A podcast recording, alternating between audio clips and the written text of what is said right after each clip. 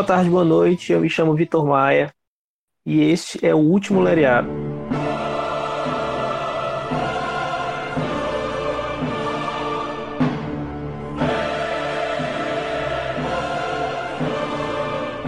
Senhoras e senhores, não há o que fazer. A gente está gravando esse episódio no dia 24 de abril de 2020 e no próximo dia 29 o asteroide 1978 OR2 se chocará com a Terra, extinguindo toda a raça humana. Se você estiver ouvindo esse programa, significa que eu caí numa fake news, porque esse programa está agendado para o dia 30 de abril, que é um dia depois do fim do mundo. Mas eu acho pouco provável, porque deve ser verdade essa história, né?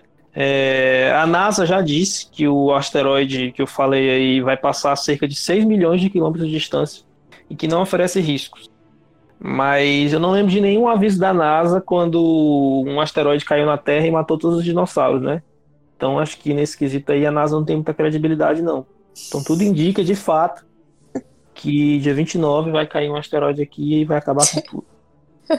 Como o mundo vai acabar de qualquer jeito, né? Já, já concluímos aqui, acho que minha argumentação já refuta qualquer contra-argumentação a gente decidiu fazer um lereado especial falando só sobre fim do mundo. Porque é exatamente isso que amigos fazem quando descobrem que o mundo vai acabar. Se juntam para fazer um podcast. Mas assim, eu também estou tentando ver o lado bom do mundo acabar. Né? Pelo menos a gente não vai precisar encarar todas as consequências das merdas que a gente fez em vida, né? Então, vamos se animar. Você que pensa. Vamos falar disso aí, inclusive. Mais pra frente. O assunto do fim do mundo é complexo demais para eu falar dele sozinho, né? E então eu precisei chamar uma bancada especial para tratar do tema. Então, comigo hoje é a mulher que, caso o mundo acabe mesmo, ela já está escalada para ser a nova designer da humanidade, Camila Marques. Hello, terráqueos! Camila Marques. Hum, seria tudo clean, né? Se você for a, a, a nova designer, né? menos é mais. Exato, minimalismo. Só um olho, só uma perna, só um ouvido. Não. Flat. Isso, isso não é minimalismo. Talvez se todo mundo fosse mais parecido e tivesse menos raças, aí seria minimalismo. Hum, entendi. Menos é mais. Comigo também ele que, como eu, acha que o mundo acabar não é problema, é solução. Felipe Moura. Oi, Vitor. Oi, Camila. Pois é, eu acho que é, eu não sou tão otimista assim, então eu acho que o mundo não vai acabar agora, a despeito do, de todos os portais de grande credibilidade que noticiaram esse fato, asteroide. É, mas, de qualquer modo, a esperança é a última que morre, então a gente está aqui para comemorar, quer dizer, para discutir e, e também fazer uma retrospectiva dos fins do mundo que já passaram, para a gente relembrar todos os fins do mundo que os quais a gente sobreviveu. Então tem muitos assuntos para falar aí, acho que todo mundo tem uma história de fim do mundo também. A gente, como o Felipe falou aí, a gente passou por, por muitos fins de mundo, né? Muitos fins, fins de mundo, né? O que eu mais lembro, assim, de cara é o de 2000, né? O do bug do milênio, que eu já, já tinha alguma consciência. Vocês lembram desse? Eu lembro que tinha é, tinha a profecia do Nostradamus, né? Que era em junho de 99, se não me engano, baseado numa daquelas quadras lá que ele escreveu, é, que dizia que o mundo ia acabar em junho de 2009, sétimo mês, desculpa, no sétimo mês de 1999. E aí juntou tudo, né? Juntou o bug do milênio, juntou com certas seitas é, escatológicas, é, milenaristas, juntou tudo. Tinha realmente um climão de, de fim de mundo no ar. E eu lembro Sim. que eu lembro que a imprensa noticiou que com o bug do milênio vários aparelhos eletrônicos iam parar de funcionar ou pelo menos poderiam parar de funcionar e isso, isso ia gerar um caos. Os radares, os sinalizadores, os, os equipamentos médicos, um monte de eletrônicos é, ia parar de funcionar. Isso gerar um caos. Tinha também uma história de um tal de planeta Nibiru. Esse é show. Planeta Nibiru é show. Eu não sei se era de 2000 também, mas eu acho que sim. Não, o Nibiru, ele se repete, tipo, é uma história que a galera tudo encaixa o Nibiru, sabe? Esse, esse inclusive, esse agora de, de quinta-feira, quinta-feira não, de quarta-feira que vem, do dia 29, algumas pessoas dizem que é o Nibiru. Mas é tipo, é, que eu lembro, o Nibiru é um plan planeta que tá escondido atrás do Sol, uma coisa assim, e que em algum momento ele vai se chocar com a Terra. Uma coisa assim. É isso mesmo. Que inclusive eles teve uma teoria que eu li que eles até usavam aquela música da Cássia Eller.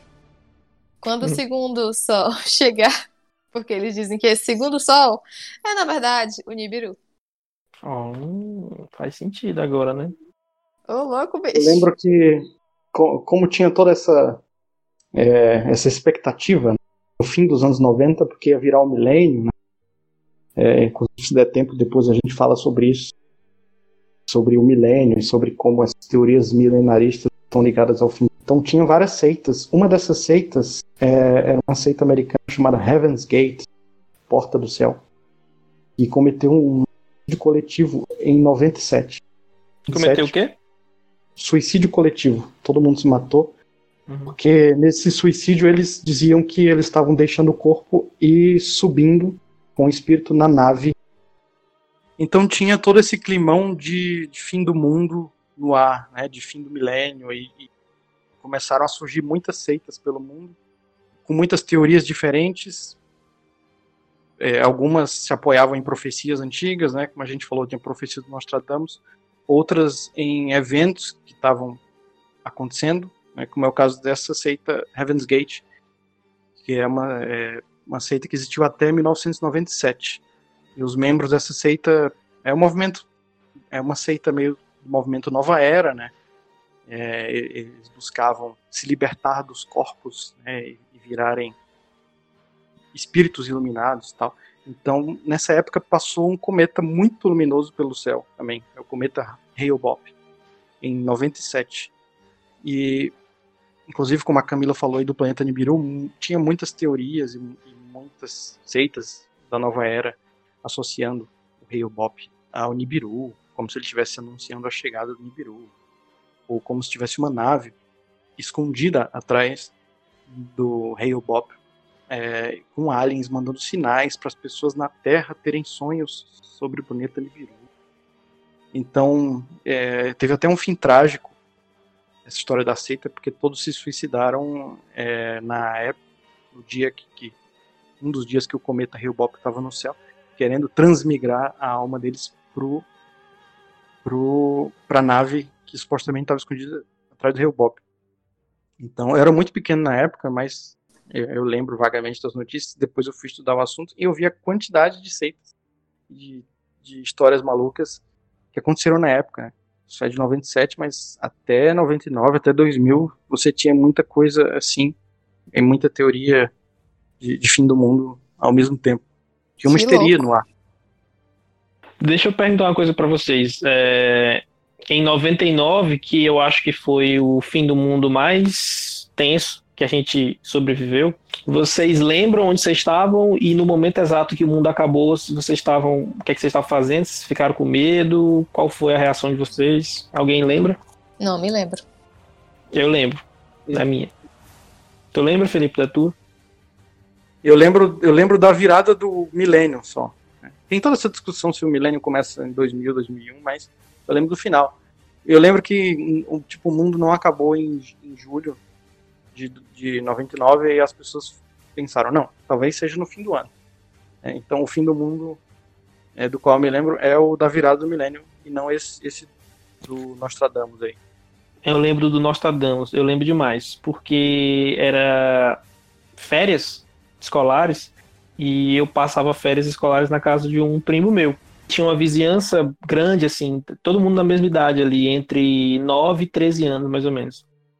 Daí a gente. É, é a idade onde você tá mais propício a acreditar nessas coisas, né? E os mais velhos que gostavam de pilhar, tipo, vendiam pra gente com uma certeza. Mas eu lembro que eu fui para casa, eu fiquei dentro do quarto, eu não lembro, a gente inventou um horário que o mundo ia acabar, não sei dizer qual era, não lembro. Mas a gente. A casa desse meu primo era muito perto do aeroporto. E exatamente na hora que eles falaram que o mundo ia acabar, um avião decolou bem em cima da casa, passando bem em cima da casa desse meu primo. Então, tipo, foi um desespero, assim, Eu tinha certeza que estava acabando mesmo. Eu falei, pedindo perdão para Deus, eu com 9 anos de idade. Meu Deus, me perdoa pelas coisas erradas que eu fiz. Não sabia nem o que era. E foi muito bizarro, velho. Mas sim, ó, agora falando especificamente de. Tem uns tipos de fim de mundo, né? Tipos de previsão, tipos de achismos aí, né? Enfim, seja lá religiosos, sejam científicos, astrológicos, o que for. Eu dei uma olhada nos principais motivos que o mundo pode acabar, motivos científicos, assim, falando. Científicos com muitas aspas, viu? Porque, enfim, se fossem mesmo exatamente científicos, seriam certezas, né? Talvez, mas não é o caso aqui. É... Um dos motivos é o que eu achei interessante, uma possibilidade do, do mundo acabar é o resfriamento da Terra, porque muita gente pensa que a Terra pode acabar por aquecimento solar, que é outro que eu vou falar, mas o resfriamento da Terra é interessante. É uma teoria que diz que a expansão do universo ainda, tá, ainda não cessou, né? O universo continua se expandindo por causa do, do Big Bang, né? mas em ritmo bem mais lento. Só que em algum momento a Terra vai ficar distante o suficiente do Sol a ponto de sofrer um resfriamento, todo mundo morrer, igual o Yoga na casa de Libra. É, e, essa, e quem fala essa, essa história é um, é um físico famoso lá nos Estados Unidos, um físico teórico. Um, um, acho que o nome dele é. Deixa eu anotar aqui. Michio, Michio Kaku. Ah, sim. Michio Kaku. Ele isso. tem alguma previsão de quando isso vai acontecer? É o famoso vai, mas demora. Tá, é porque tem, é, tem uma teoria astrológica que é a mesma coisa, entendeu?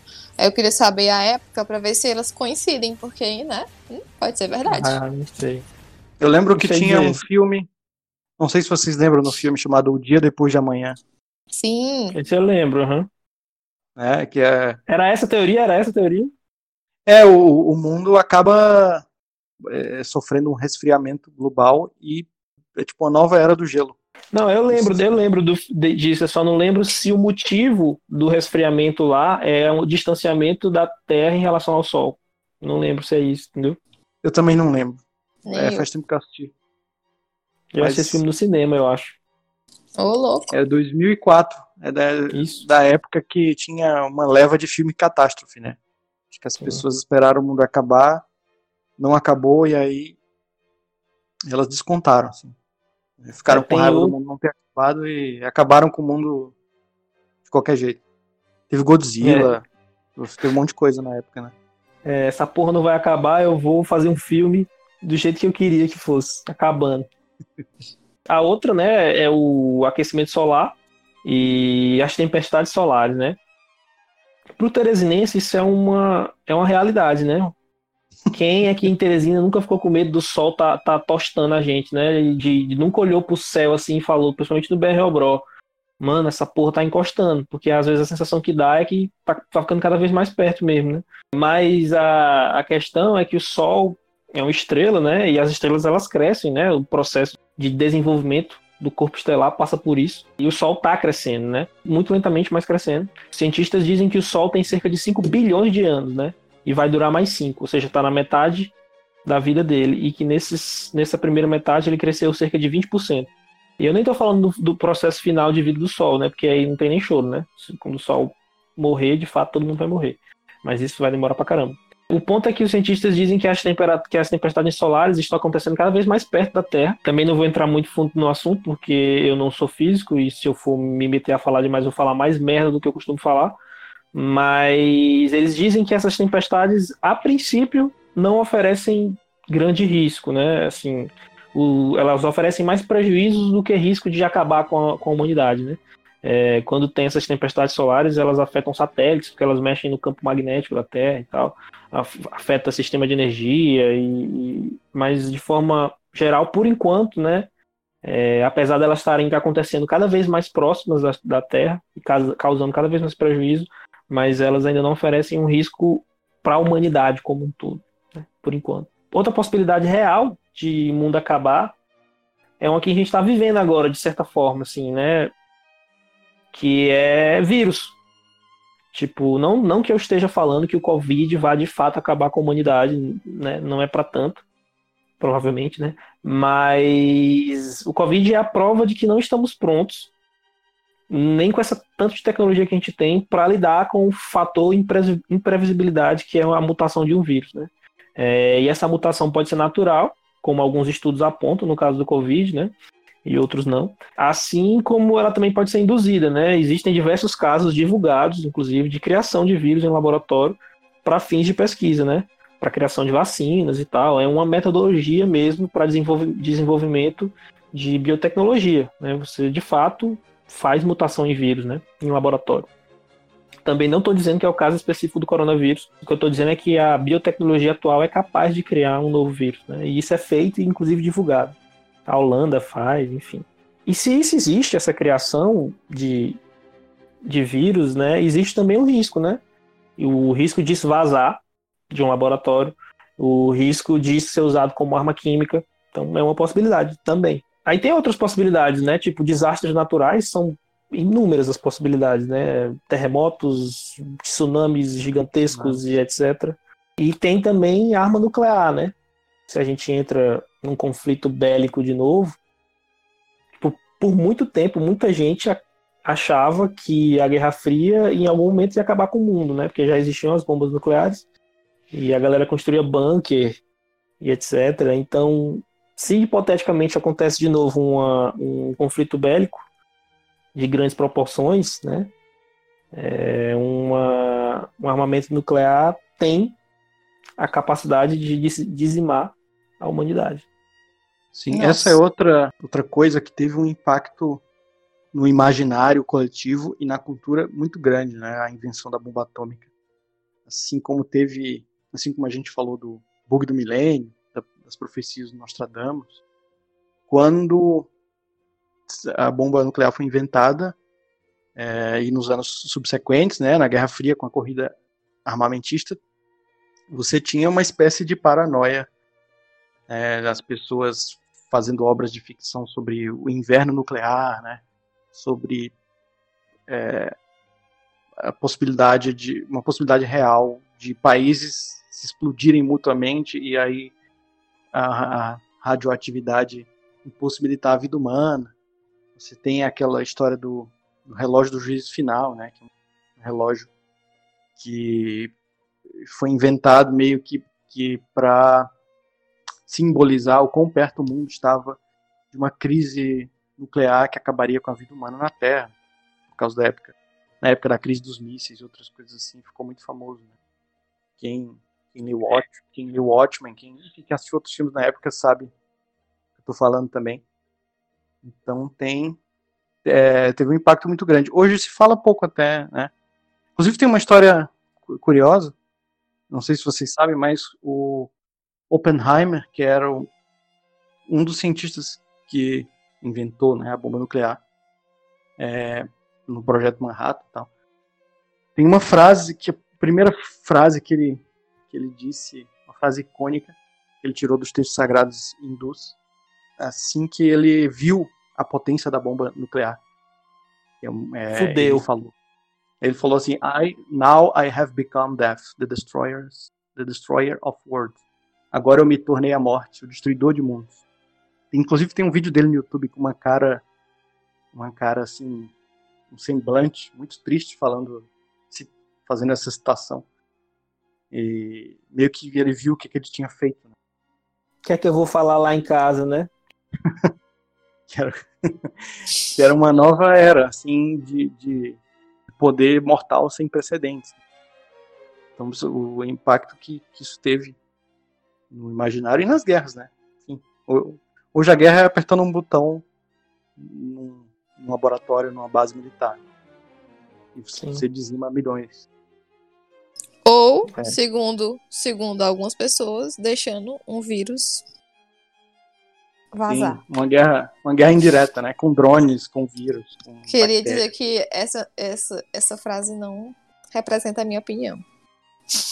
Não, mas é assim, o ponto da, da, da, do vírus, o ponto do vírus não é especificamente o Covid, não é isso. O ponto é que assim, se existe uma possibilidade de, de a biotecnologia alterar um vírus, existe a possibilidade de, com essas alterações, alguém transformar isso numa arma química, entendeu? Não que seja o caso do Covid, não, não sabe. as coisas indicam de certa forma que não. Mas, enfim. É, mas futuramente pode ser feito alguma coisa assim. É, o SARS lá, o SARS do, em 2000 e alguma coisa lá no Japão. O cara usou como arma, arma química. Não, não era um vírus, né? Era uma substância química, não lembro exatamente. Mas. Gás sarin. Gás sarin, é, eu tô viajando, falei SARS, né? Que os caras lá no Japão usaram para terrorismo. Entendeu? Eu falei vírus, mas pode ser, sei lá, uma bactéria, uma substância química, sei lá. Além das, dessas teorias científicas, a gente tem também várias teorias históricas, religiosas ali, bem famosas, né, Felipe?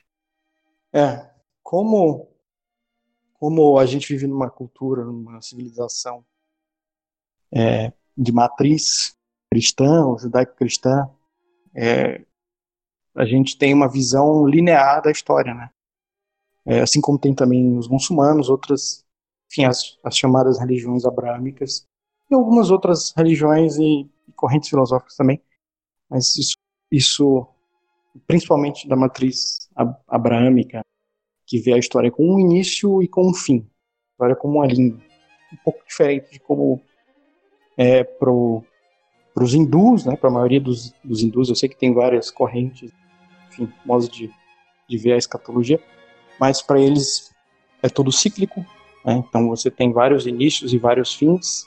Para os gregos, por exemplo, você tinha um universo que era eterno, então ele, eles tinham uma, uma cosmogonia, né, eles tinham um mito, mito de criação do mundo, dos deuses, mas ele não vai dar gênese assim de onde, desde quando nada existia e ele não tem uma história final, né?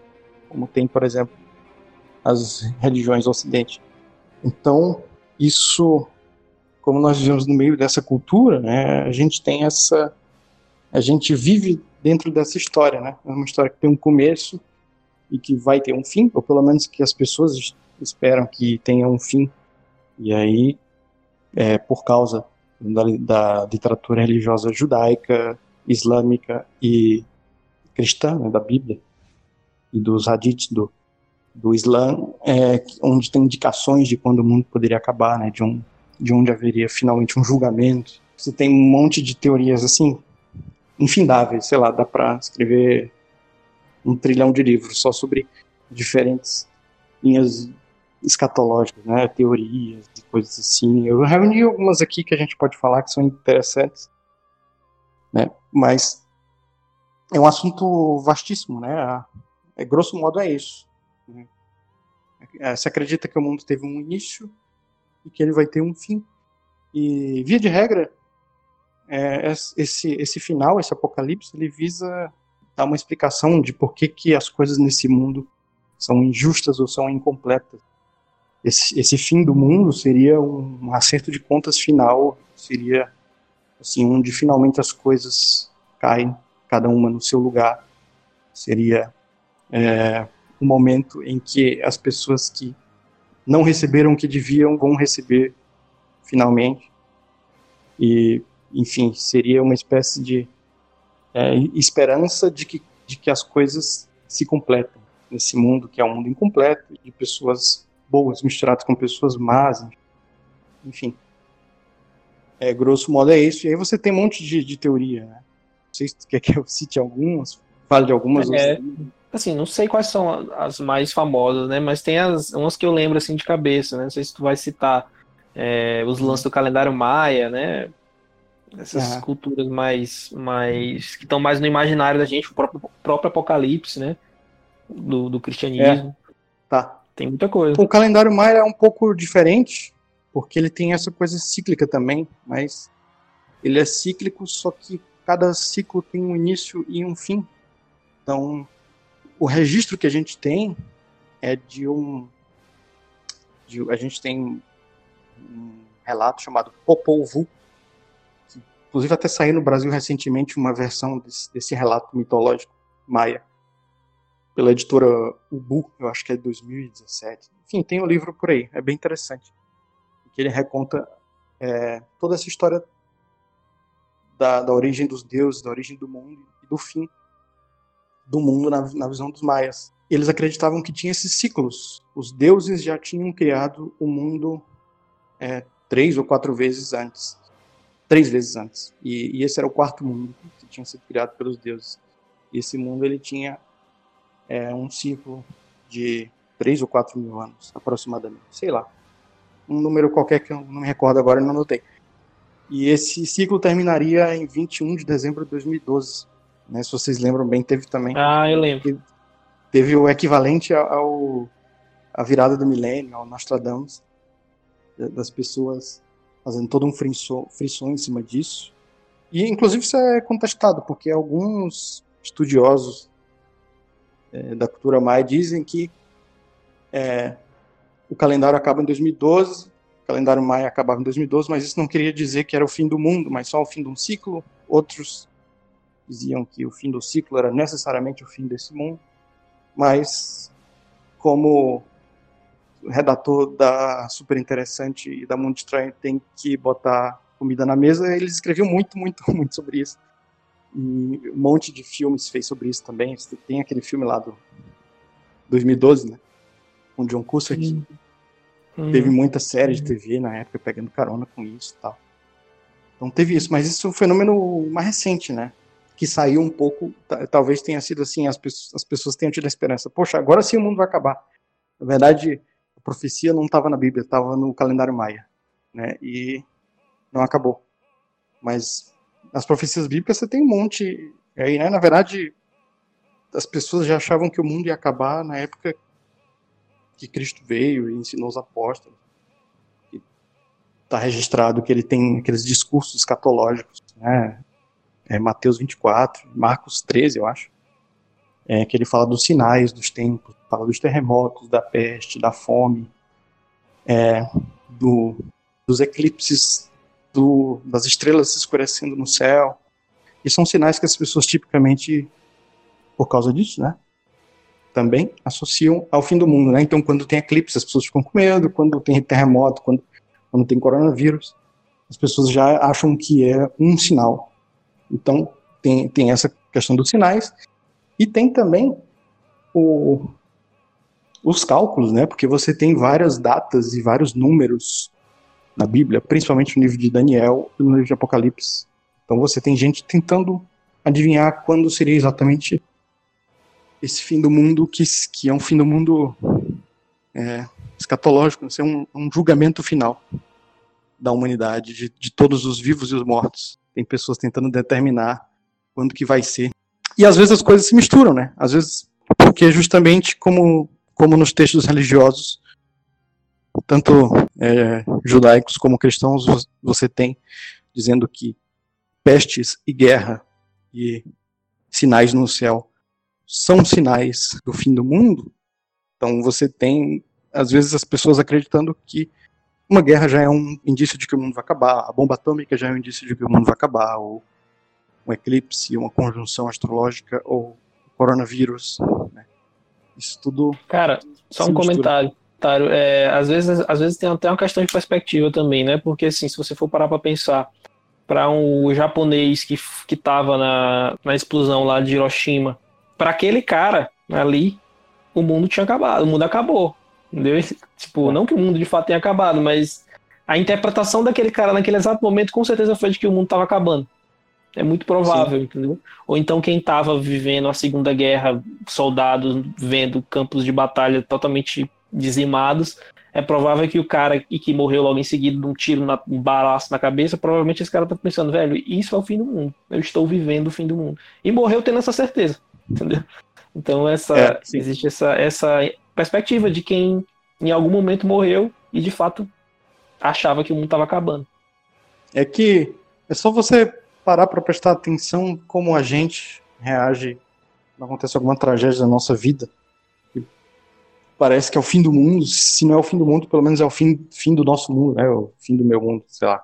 Pessoas que perderam a casa em enchente, ou que tiveram a cidade bombardeada, ou que, sei lá, perderam o emprego e os parentes morreram acidente e agora estão lutando contra a pandemia. É, a, a gente fica com esse desespero existencial e que realmente parece que vai dar tudo errado. E aí, como eu falei, eu, a gente fala meio brincando que o fim do mundo é uma esperança, mas os primeiros textos apocalípticos lá que surgiram os primeiros séculos antes da era cristã, os últimos séculos antes da era cristã, sei lá, 200 antes de Cristo, 100 antes de Cristo, eram para tentar explicar isso, né? É, é, como a gente pode não se desesperar e, e crer, ter esperança de que no fim tudo vai ficar bem, de, de que no fim os maus serão punidos e os bons serão recompensados. Você tem isso que é, é, a gente sente isso na nossa experiência subjetiva quando a gente tem tragédias na nossa vida e, e vê injustiças, né? É, eu falei em escatologia, não expliquei, né? Mas é, escatologia seria o estudo das últimas coisas, o estudo do fim. Então, essa palavra pode ser usada amplamente ou pode ser usada em contexto teológico e religioso, né?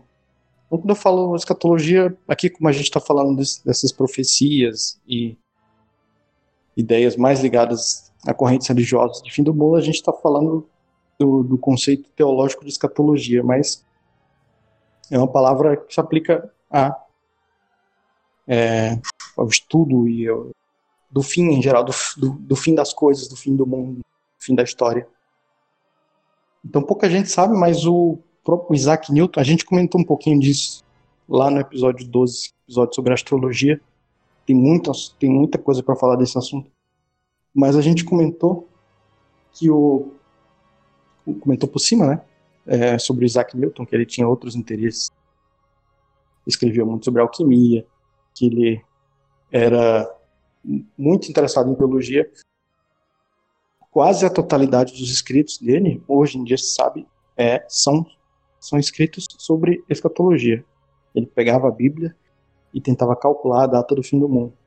Pegava o livro de Daniel, Ezequiel, Jeremias, Apocalipse e ficava fazendo conversões de, de números do tempo simbólico para o tempo real e tentando identificar. Esse era o grande o grande interesse dele pouca gente sabe disso.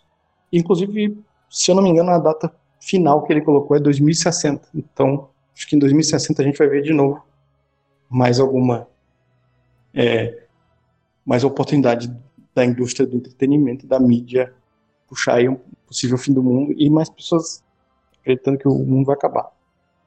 Tem várias outras figuras assim, o Cristóvão Colombo, né?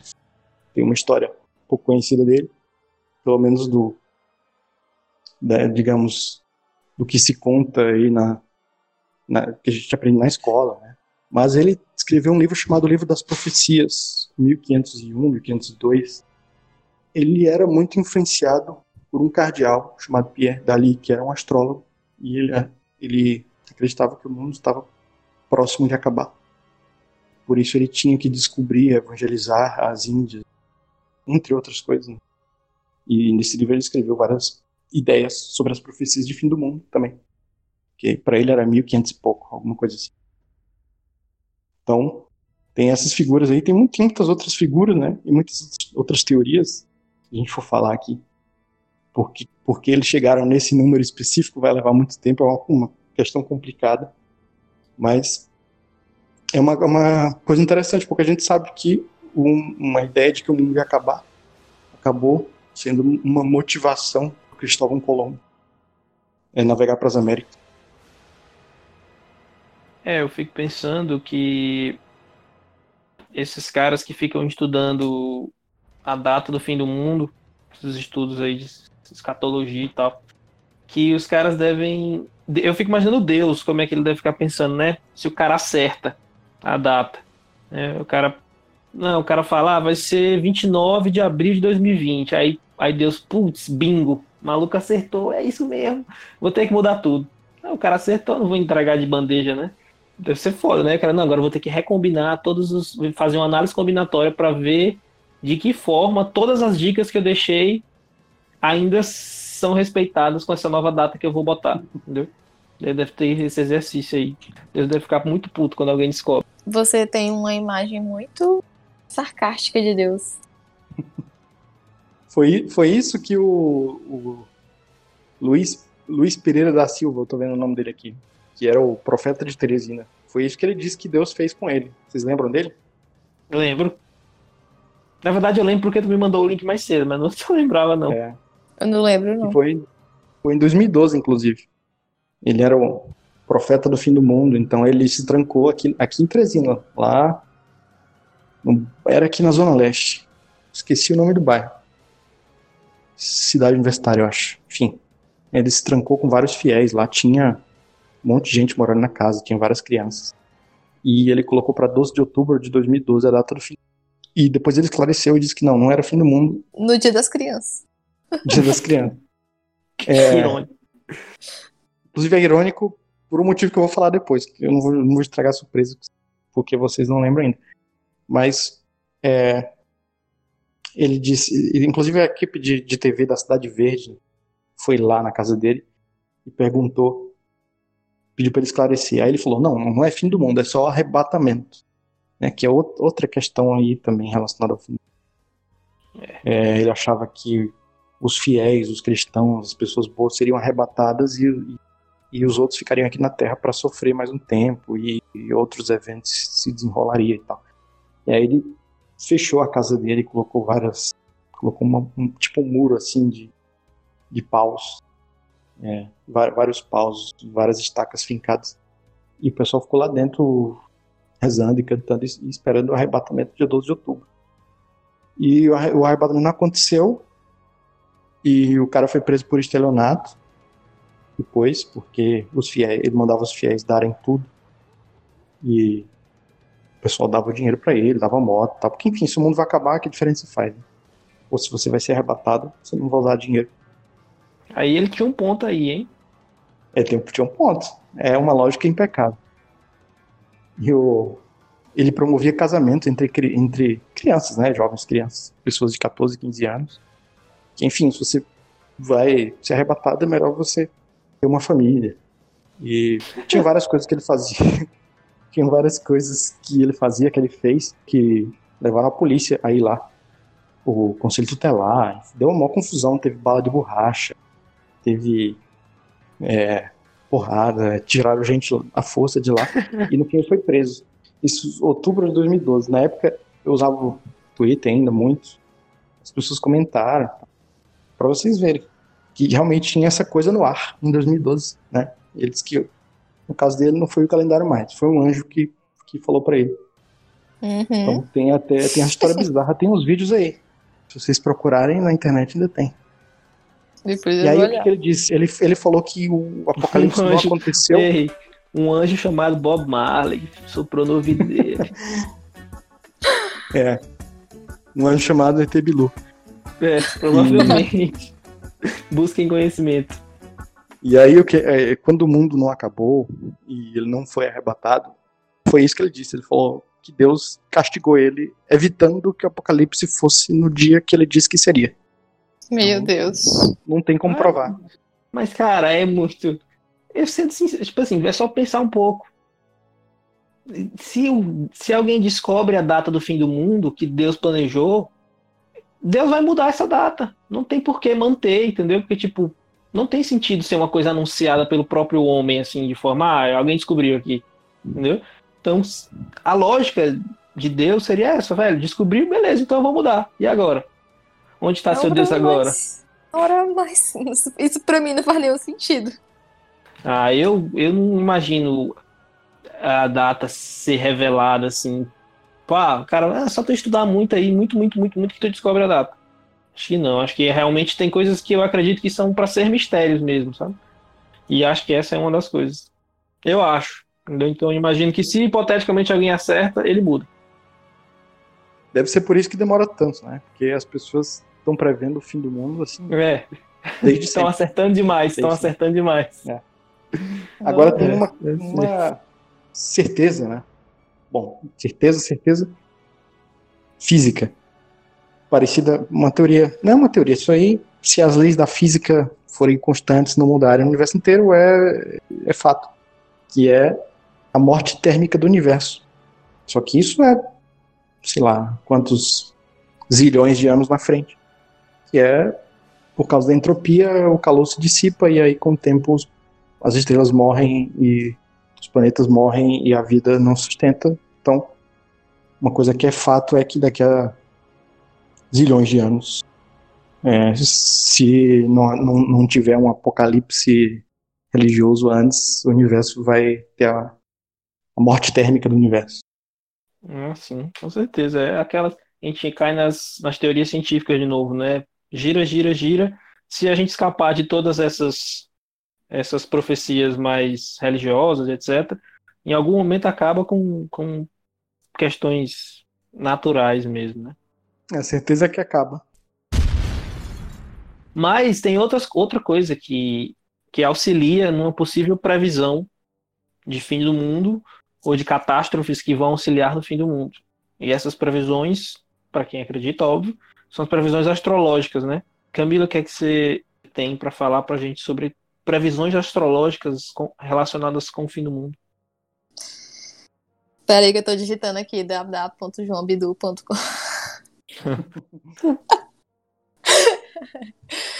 Brincadeiras à parte, o principal acontecimento que tem rondado aí a cabeça das pessoas que acreditam nisso, né, que seguem mais essa, essa vertente, é que esse ano, o ano de, de 2020, precisamente no dia 21 de dezembro, acontece uma, tripli, uma tríplice conjunção, chamada de a grande conjunção. Né? Ela, no, é, no caso, no dia 21 de dezembro, ela atinge zero grau, tá? Mas, tipo assim, ela já começou a acontecer, né? Mas o que, o que são essas grandes conjunções, né? São nada mais, nada menos do que o alinhamento de planetas. Então, você aí que assistia Tomb Raider, Lara Croft, que ela, né, tinha acho que aquele a, a origem da vida, se eu não me engano, que os planetas ficam alinhados. Não era à toa que eles botaram isso no filme. Porque realmente, desde a antiguidade, esses eventos eles são é, vistos como eventos marcantes para a história. Quase sempre pelo calendário astrológico de acontecimentos celestes, eles dividem o tempo em antes e depois. Então, são sempre grandes mudanças ou intelectuais, ou sociais, ou econômicas, ou políticas, que coincidem com esses eventos celestes. No caso, a nossa grande conjunção que acontece esse ano é de Júpiter, Saturno e Plutão, que são considerados planetas lentos. Mas por que planetas lentos? Né? Eles, eles estão mais longe da, da, da Terra, né? e por isso eles têm um percurso maior ao redor do Sol. Por isso, são chamados planetas lentos. Essas grandes conjunções são como marcadores, né? Se você pegar Sim, o, isso. os planetas como um relógio celeste, você tem as conjunções marcando a passagem de fases, né? Sim, é. O, os, os antigos, inclusive, chamavam esses planetas de. É, eu achei o, o termo chamado grandes cronocratores, ou senhores do tempo. Para a astrologia tradicional, Júpiter, Saturno e Plutão, eles são meio que tipo os big dogs da astrologia, assim, eles são tipo os bambambam, bam, bam. são eles que que mandam na história e são eles que ao longo do tempo dividiram realmente a história antes e depois. A diferença dessa grande conjunção para as outras que a gente já viveu antes é que essa, em específico, do ano de 2020, acontece no, no elemento ar, mais especificamente no signo de Aquário, certo? E uhum. antes disso, a gente estava num ciclo de terra, elemento terra. E aí, mais uma vez, voltando para a antiguidade, que inclusive eu não sei porque nós não vivemos atualmente como os antigos que olhavam para o céu para saber do, do nosso presente e do nosso futuro pois é, todos esses, esses artigos que eu li para poder falar isso, isso, isso para vocês hoje, eles são de 2016, 2017 e 2018. Ou seja, já sabíamos que isso ia acontecer em 2020, né? Mas a astrologia é simplesmente deixada de lado. A gente tem até um astrólogo, acho que eu te mandei esse texto até, do André Barbeau, acho que o nome dele é esse, que ele morreu já faz 10 anos mas ele previu que em 2020 teria pandemia e teria crise geopolítica, assim, ele foi bem preciso. É, exato. Inclusive usando, usando, usando a palavra pandemia, né, ou epidemia. É. Então, para os antigos, né, quando, quando esse ciclo mudava de elemento, né? No caso, como a gente está mudando agora de terra para ar, eles chamavam de a grande mutação, que os, os, os, os astrólogos adotam esse nome, que é uma forma de falar que vai ser períodos realmente de grandes mudanças, tanto na, na forma de viver, no social, no político e no econômico. E é importante falar que isso acontece apenas uma vez a cada dois séculos. Ou seja, a gente está vivendo hoje é, é, o crepúsculo né, de uma história que começou aproximadamente em 1840. Esse ciclo de Terra que se finaliza nesse ano de 2020. Mas é, é importante também falar que todo evento celeste ele não tem uma data certa para re reverberar, né? Porque ele pode influenciar vários anos antes e vários anos depois, né? Então a gente, tipo assim, ah, tem um eclipse solar agora. O Felipe também vai, vai concordar comigo, mas tipo, ele pode estar tá reverberando um ano antes ou um ano depois, né, Felipe? É, os eclipses também são marcadores, né? Então, o que está entre os eclipses é que geralmente é considerado, dependendo do evento, você pode exigir uma precisão, ou seja, uma conjunção perfeita. Isso. E, e às vezes não, né? Como tu falou, por exemplo, a, a conjunção já começou a acontecer, ela fica perfeita em dezembro. É. Quer dizer que eles já estão no mesmo é, transitando pelo mesmo signo, então já é considerado uma conjunção, só que é, ele vai, ela vai ficando mais forte, depois ela se afasta. Então, para alguns tipos de eventos, você precisa de, de um, uma precisão maior e já outros não. Até porque, como a gente comentou, como a gente comentou lá naquele programa, quando você pega, quando, quando se faz uma previsão para o mundo inteiro, é, esses eventos eles vão afetar as pessoas especificamente de maneiras diferentes, porque cada uma delas tem condições diferentes, particulares, né? Então, na astrologia tradicional se comparava o mapa do céu hoje com o mapa específico da pessoa. Por isso você tem um evento acontecendo, mas tendo impactos diferentes e em horas diferentes, como se fosse um degradê, né? E se você não ouviu esse episódio, volte a algumas casas e escute. É chamado Importante. A Lua Me Traiu. Como eu tinha falado, hoje, é, no, no, caso, em 2020, a gente está vivendo o, o fim de um ciclo que começou em 1840, aproximadamente. Felipe e Vitor, vocês sabem mais ou menos o que estava acontecendo por volta de 1840? 1840. Sei que um pouco depois começou a Revolução Industrial, né? Exato, muito bem. Vocês estudaram bem a história. então. Que o é... dinheiro, geralmente o dinheiro, o dinheiro, a economia é associado à terra. É, era isso que eu ia falar. Que, que essa conjunção que aconteceu antes da Revolução Industrial era em um signo de terra. Né? E como o Felipe falou, os, o, esse, esse elemento é muito voltado à matéria, né? A, a, coisas físicas.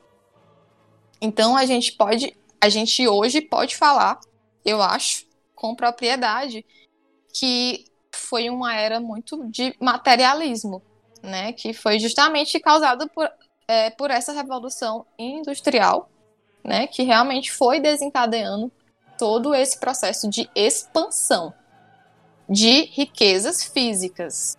Né? Então, é, é, uhum. por exemplo, teve o, o, o, deslocamento da população do campo para a cidade, que foi muito intenso em todo esse período, né?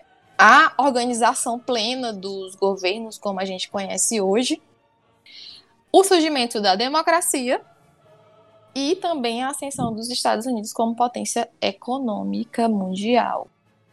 Então foi isso que a gente. O sistema financeiro também, né? Como a gente conhece hoje, o sistema financeiro, crédito, bolsa, tudo isso.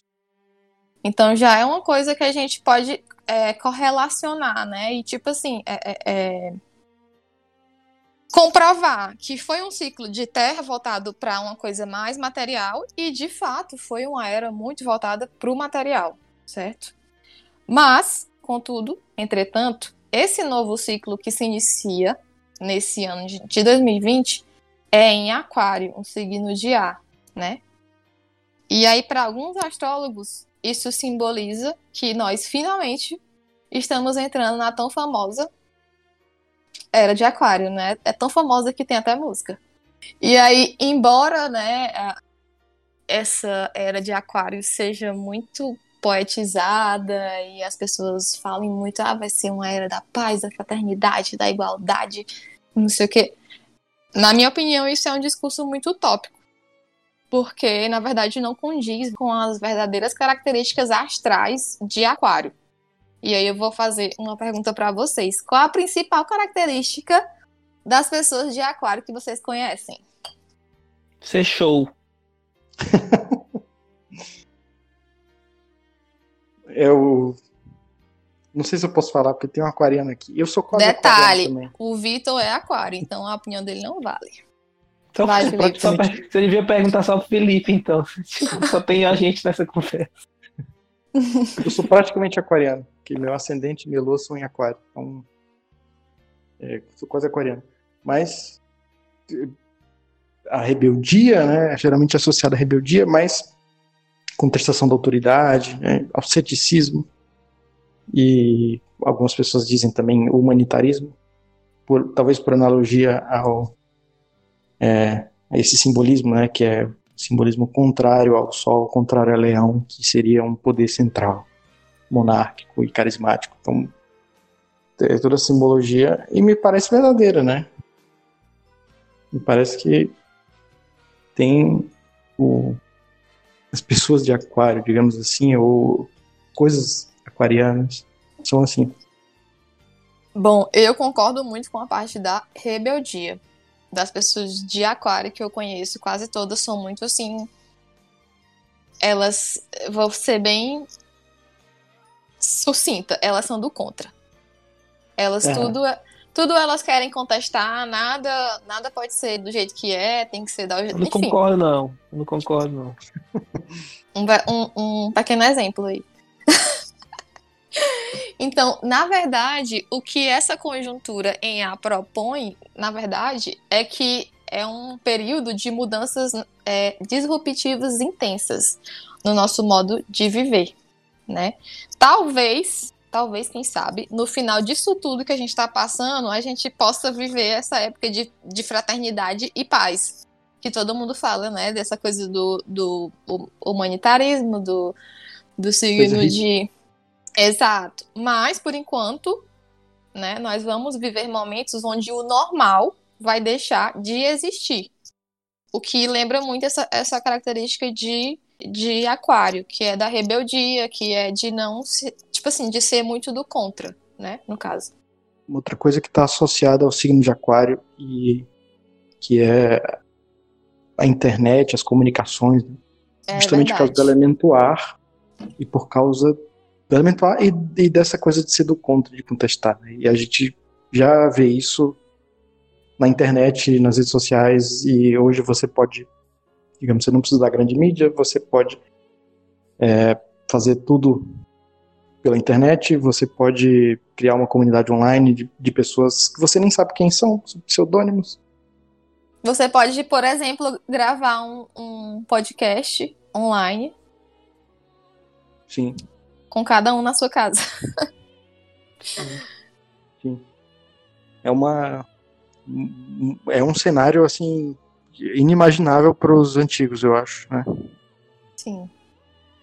Até porque é, é, eu acho que o A, ele já tem muito essa característica, né? De ser uma coisa que você não consegue pegar, você não consegue controlar. Então, uhum. é, eu vejo que a gente já tá vivendo muito isso. Tem muitas situações nossas diárias que a gente perdeu, que a gente perdeu totalmente o controle. Como, por exemplo, ir no supermercado. Uma coisa tão simples uhum. da nossa rotina que hoje em dia é tão complexo. Você tem que sair de máscara, passar álcool gel, lavar bem as mãos, é, ter cuidado, aí tem que limpar tudo, chegar em casa, tira a roupa, bota para lavar, enfim.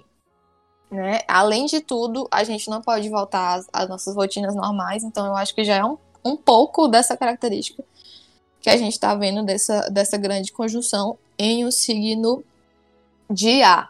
Mas, assim, na minha opinião, é, é, também vai ser uma época, na minha leiga opinião, né? Porque todo esse conteúdo que eu tô lendo para vocês agora, né? Lendo e barra comentando, eu peguei de artigos de astrólogos renomados, astrólogos realmente estudados, tá? Mas na, na, minha opinião, eu acho que, que essa época vai ser também de dar, como o Felipe comentou mais ou menos, a, a uma valorização maior do, do ser humano e do próprio intelecto, né? Em, em, em detrimento da importância dada ao material. Realmente essa, essa contradição, né? Do, do que não é tangível, que é o intelecto e o pensamento, e enfim, com o que é material, com o que é físico, que a gente está vivendo hoje. Tipo, a gente perdeu todo o controle do, do que é físico atualmente. Então a gente está tá vivendo com o que a gente pode, comunicação, é, é, enfim, coisas que a gente não tem como pegar, não, é, não, não são coisas físicas, né? As principais mudanças que, que, que a gente vai observar, pode observar depois desse período, é principalmente geopolítica, econômica e social. Então, vai ser uma mudança no próprio modo do ser humano existir no planeta. Essa tríplice conjunção também ela reforça a possibilidade de uma mudança no poderio global. Ou seja, talvez os Estados Unidos não seja mais a maior potência mundial, como ela, ela foi durante esse ciclo de terra, Agora, nesse ciclo de A, talvez ela caia totalmente. É importante falar que essa, essa previsão é de 2017. Né? Hoje em dia, a gente, já, a gente já tem uma perspectiva mais clara disso. A gente já sabe como é que os Estados Unidos está de número de casos e de mortes. Então, meio que já reforça um pouco essa, essa previsão, né? Que, de que os, os Estados Unidos vão perder o seu poderio. E talvez esse poderio seja apontado para a China.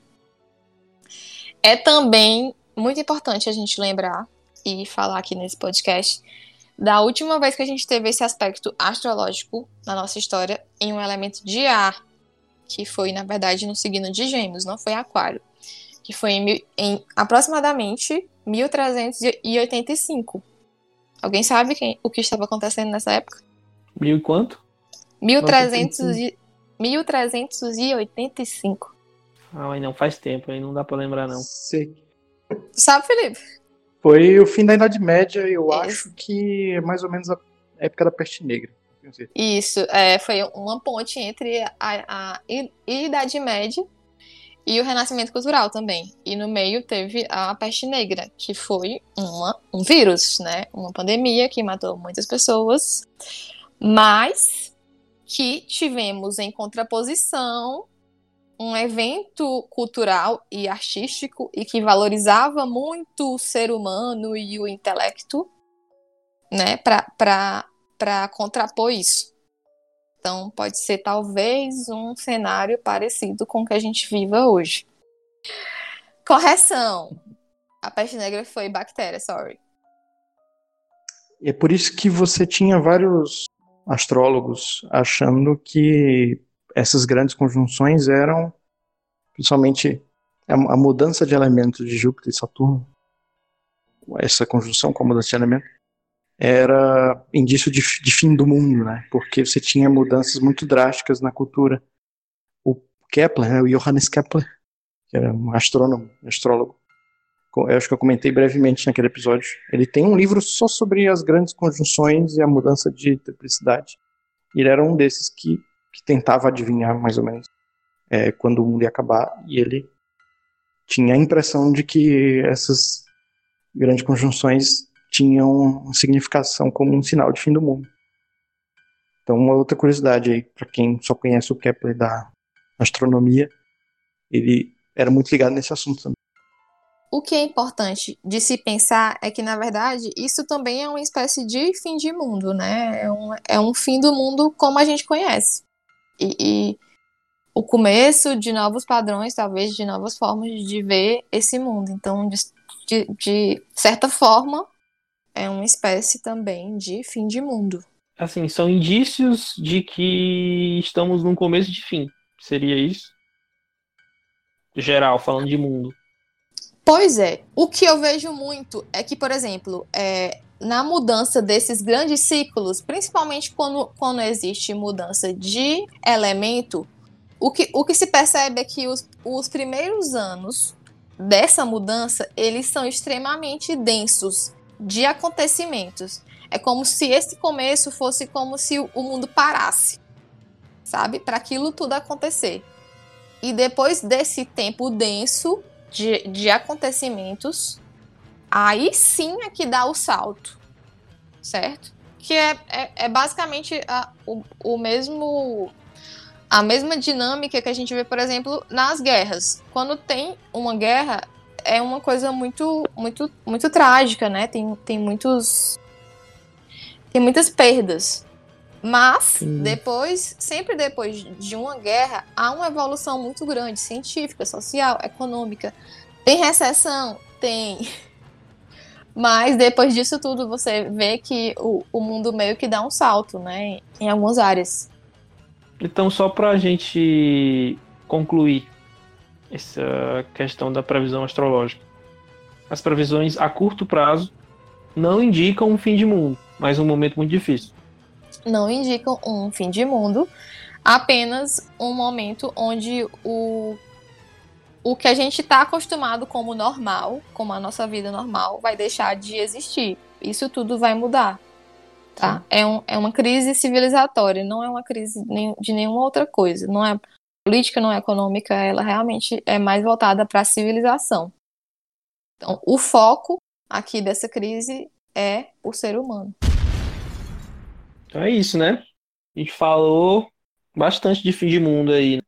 Apesar de que a gente já sabe que dia 29 vai acabar. E sabendo que dia 29 vai acabar, a sugestão desse episódio vai ser diferente a sugestão vai ser o que vocês indicam para alguém que sabe que o mundo vai acabar em quatro dias. Quatro? Enfim, dia 29.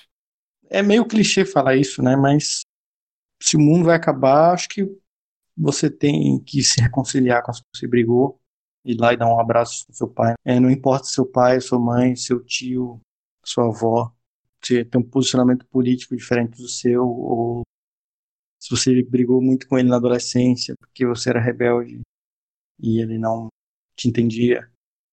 Então, é, o que eu recomendo é isso, que as pessoas, já que o mundo vai acabar, né, uma certeza, já que a gente acredita no vídeo lá do Você Sabia, enfim, todos esses canais confiáveis, é certeza que vai acabar o mundo.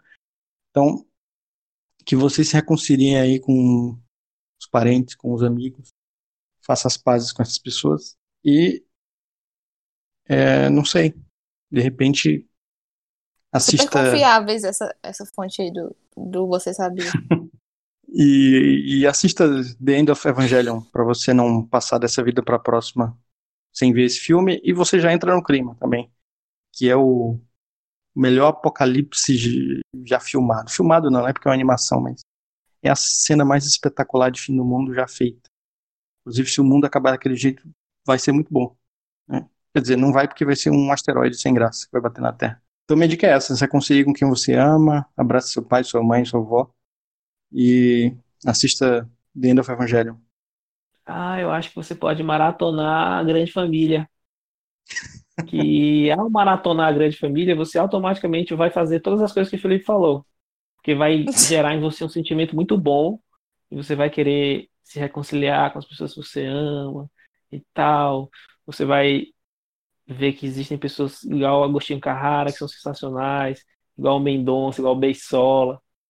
E é isso. A grande família é o, a chave que pode mudar a sua vida para melhor. Justo. Se fossem os meus últimos dias de de mundo, né, e eu soubesse que o mundo fosse acabar, eu iria com certeza ficar perto dos meus pais, da minha família. E eu ia realmente quebrar o isolamento, iria ver toda a minha família. eu iria na farmácia, iria comprar todos os skincare mais caros que tem lá, ia parcelar em 10 vezes no cartão, né, porque eu só ia pagar nenhuma parcela. E aí eu ia morrer bela, com a pele bem firme e linda. É sacanagem, né? Passar a mulher do cartão perguntando, perguntando se você quer parcelar. Em quantas vezes? Você fala assim, não. Muitas. Pode ficar. Pode ficar tranquila. Eu vou pagar direitinho, viu? Vou pagar direitinho. Uhum. Então é isso, senhoras e senhores. Eu agradeço demais quem ouviu a gente até aqui. Peço para seguir a gente no Spotify, Deezer, Cashbox e agora Apple Podcasts. E seguir a gente no Instagram, arroba. Eu agradeço demais a bancada, Camila Marques e Felipe Moura. E vocês querem deixar algum recado final? Felipe? Apenas que busquem conhecimentos. Quer dizer, não dá mais tempo de buscar conhecimentos. É não, verdade. Já, já acho que eu já falei que eu tinha que falar. Camila? O meu recado é se arrependam dos seus erros. E eu queria pedir uma música que é aquela música que toca quando o Titanic tá afundando. Doente de amor. Procurei remédio na vida noturna. Vai. Na noite. Então é isso, galera. Agora a gente vai gravar esse episódio num pendrive, enterrar numa cápsula de chumbo, para quando a humanidade tiver vida inteligente de novo, né? Depois que acabar e evoluir, chegar de novo nesse estágio que a gente está aqui, esse pendrive ser ser descoberto, né? A nova humanidade vai decodificar a nossa língua, descobrir que nós três já prevíamos o fim do mundo milhões de anos antes deles, e aí eles vão passar a considerar a gente deuses. Exato. Terra não vai se chamar mais de Terra. Ela vai se chamar de Leriado. Até a próxima. Bye.